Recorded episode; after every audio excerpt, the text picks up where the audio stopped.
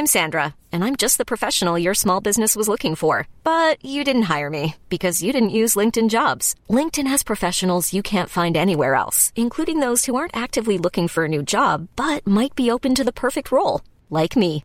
In a given month, over 70% of LinkedIn users don't visit other leading job sites. So if you're not looking on LinkedIn, you'll miss out on great candidates like Sandra. Start hiring professionals like a professional. Post your free job on linkedin.com/achieve today. O Salmo 138 diz que existem outros deuses além do Deus Criador. O versículo 1 diz: Eu te louvarei, de todo o meu coração, na presença dos deuses e te cantarei louvores. Comentário de Mário Persona. no versículo 1 desse Salmo 138. Eu te louvarei, Senhor, de todo o meu coração, na presença dos deuses. A ti cantarei louvores. Ah, quando a gente lê uma passagem assim, a primeira pergunta que vem é: Mas existem deuses? A palavra está dizendo que sim. Inclusive no, no hebraico aqui é Elohim é a mesma palavra usada lá em Gênesis, quando fala da, da criação. Façamos o homem a nossa imagem e semelhança, por exemplo, é, ali diz que Elohim, no princípio criou uh, Deus, os céus e a terra, né, Elohim. Uh, o Senhor Jesus fala lá em João capítulo 10, ele se encontra com os judeus, aqui os judeus provavelmente são os líderes, uma vez que ele estava passeando pelo templo, no versículo 34, João 10, 34, respondeu-lhe Jesus: Não está escrito na vossa lei, eu disse, sois deuses? Pois se a lei chamou deuses aqueles a quem a palavra de Deus foi dirigida, e a Escritura não pode ser anulada, aquele ao, a, a quem o Pai santificou e enviou ao mundo, vós dizeis blasfemas, porque disse sou filho de Deus? Ele estava citando aqui o Salmo 82, onde fala, também faz menção de deuses. O Salmo 82, versículo 1, Deus está na congregação dos poderosos, julga no meio dos deuses. E o versículo 6: Eu disse: Vós sois deuses, e vós outros sois todos filhos do Altíssimo. Todavia, como homens morrereis e caireis, como qualquer dos príncipes. Então, efetivamente, existem deuses. Só que, obviamente, não são os deuses não são seres espirituais, né, como se costuma fazer no paganismo, mas são homens em posição de julgar. Porque um dos atributos de Deus é julgar, é fazer juízo. Então, na realidade, isso aqui está se referindo aos magistrados, aos juízes de Israel. E era com esses que o Senhor estava falando também, que eles deviam julgar segundo a palavra de Deus. Eles tinham essa autoridade para fazer isso. No sentido profético desse salmo, ele representa também uh, as duas tribos ainda na sua expectativa de, de chegar a Jerusalém para poder adorar a Deus.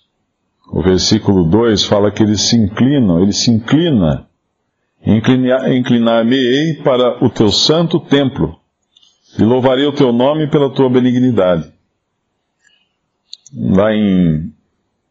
Quando Salomão dedicou o templo, ele, ele disse isso, que é, os judeus, quando estivessem longe, eles deviam se, se inclinar ou se voltar para o templo para fazer suas orações.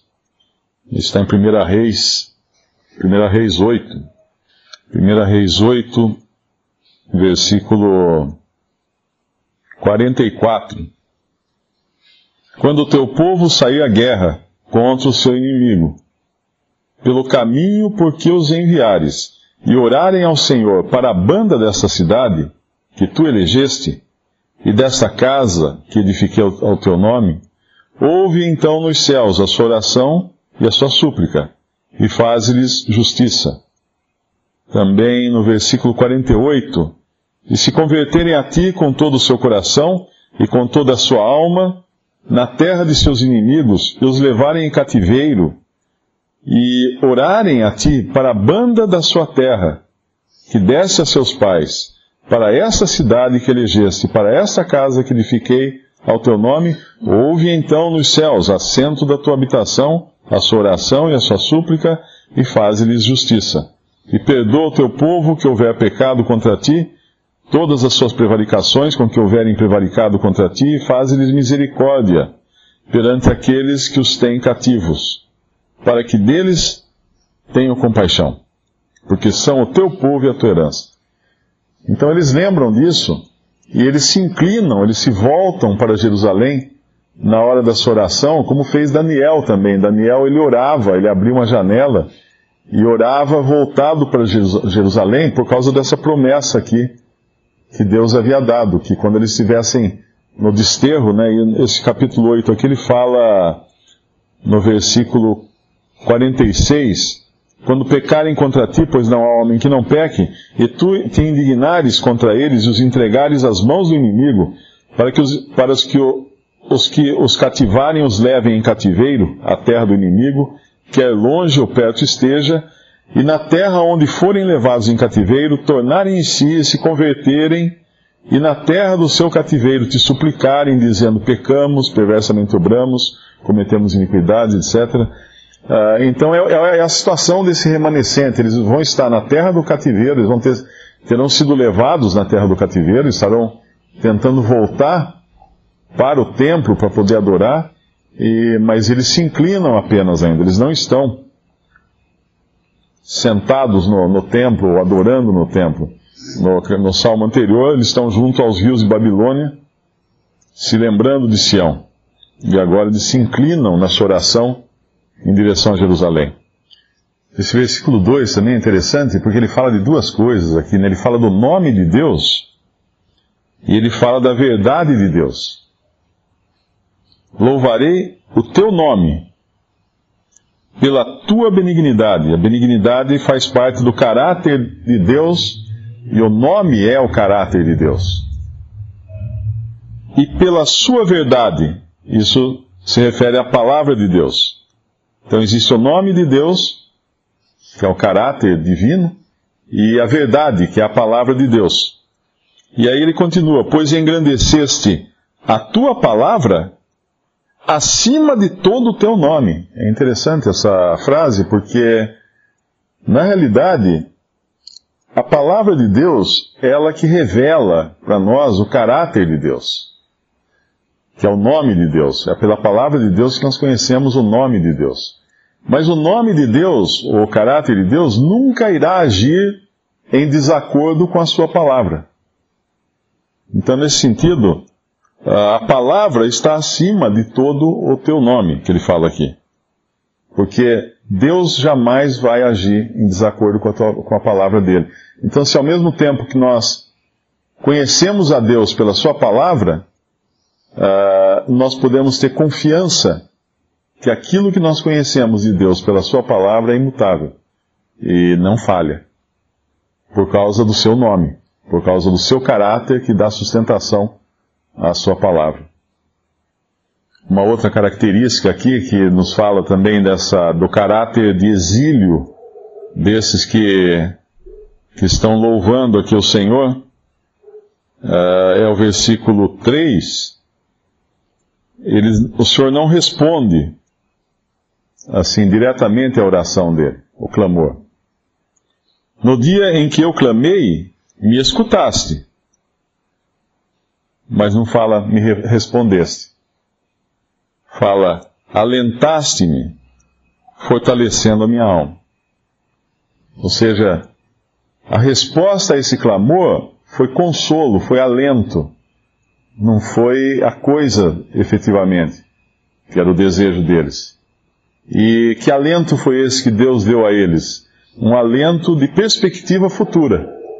Que ele fala: Todos os reis da terra te louvarão, ó Senhor, quando ouvirem as palavras da tua boca, e cantarão os caminhos do Senhor, pois grande é a glória do Senhor. É futuro ainda. Ele, ele é consolado pela perspectiva, né, pela promessa de que todos os reis da terra iriam louvar o Senhor e iriam ouvir a palavra da boca do Senhor. E essa, essa resposta à oração é a resposta nossa também. Porque, num certo sentido, nós estamos desterrados, né? nós estamos em terreno, em, em uma terra que não é nossa. Nós somos estrangeiros e peregrinos nesse mundo, uh, aguardando a nossa Jerusalém celestial, aguardando chegar lá no, no céu, que é o nosso território, que é a nossa cidade, a nossa cidadania não é daqui. A nossa cidadania está nos céus, de onde aguardamos também o Senhor. Então, o alento que Deus nos dá agora é olhar para esse futuro, quando nós uh, veremos todas as coisas realizadas. No nosso caso, uh, o arrebatamento da igreja, ou seja, aguardarmos a Cristo vindo dos ares, para estarmos com Ele, para nos encontrarmos com Ele entre nuvens, subirmos com Ele para o céu, e depois disso, obviamente, toda, toda a concretização das coisas que Deus tem para ainda para resolver nessa, nessa terra e também até a, a nossa, vamos chamar assim, a nossa parada final, que é nos novos céus, quando haverá novos céus, novos céus e nova terra onde habita a justiça. Mas por enquanto nós temos alento também. Deus nos dá alento, não pela realização já das promessas, mas pela promessa em si, pela perspectiva da promessa. É interessante que vendo assim a gente entende também a, a situação em, nos evangelhos, porque como é que o Senhor Jesus poderia considerar aquele templo como templo de Deus se aquele templo havia sido reconstruído por Herodes, um homem completamente ímpio. Na verdade, o templo estava no lugar que Deus havia colocado o seu nome. E as paredes, as pedras, não, não importavam tanto. O que, era importante, o que importava ali era o nome do Senhor que estava conectado ao lugar. E, e como o irmão falou, né, a santidade do, do Senhor ali. O contrário seria superstição, né? considerar a coisa em si, o templo, a parede, é como falar da cruz de Cristo e a pessoa já pega um, um crucifixo. O homem sempre procura a coisa material, mas Deus, como, como fala, Deus não habita em, em casa feita por mãos de homens, mas Ele habita agora em casa feita por mãos de Deus.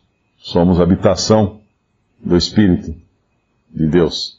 Uma outra coisa que traz consolo aqui a esse remanescente no caráter de, de peregrinos e, e desterrados é o fato deles terem um Senhor que é grande.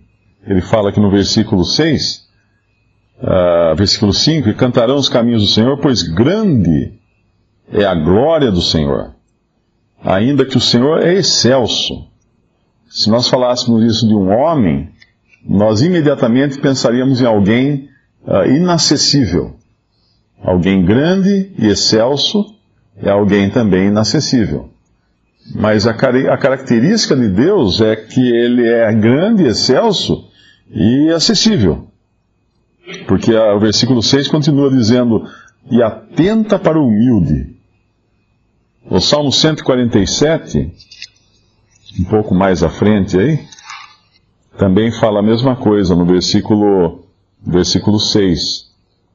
O Senhor eleva os humildes e abate os ímpios até a terra. E no nosso versículo 6 do Salmo 138, ainda que o Senhor é excelso, atenta para o humilde, mas o soberbo conhece-o de longe. Versículo, no Salmo 147 também, voltando lá, uh, ele também fala da, dessa essa dualidade né, da, do caráter de Deus, no versículo 2, o uh, versículo 2 fala: O Senhor edifica Jerusalém, congrega os dispersos de Israel. que são esses justamente que vão chegar lá depois. E o versículo 3 ele fala: Sara os quebrantados de coração e liga-lhes as feridas. E por outro lado, o versículo 4 conta o número das estrelas, chamando-as todas pelos seus nomes.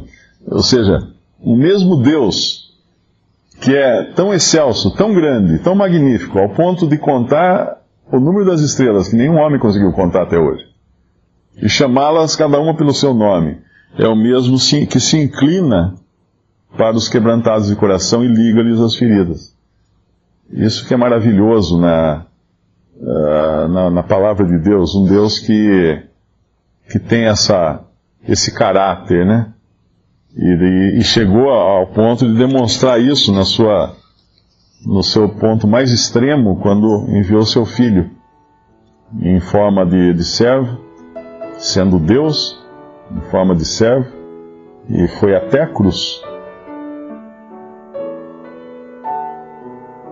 Visite respondi.com.br. Visite também 3minutos.net.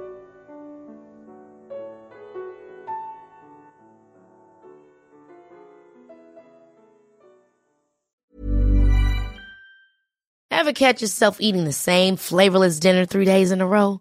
Dreaming of something better? Well, HelloFresh is your guilt-free dream come true, baby. It's me, Kiki Palmer. Let's wake up those taste buds with hot, juicy pecan crusted chicken or garlic butter shrimp scampi. Mm. Hello Fresh. Stop dreaming of all the delicious possibilities and dig in at HelloFresh.com. Let's get this dinner party started.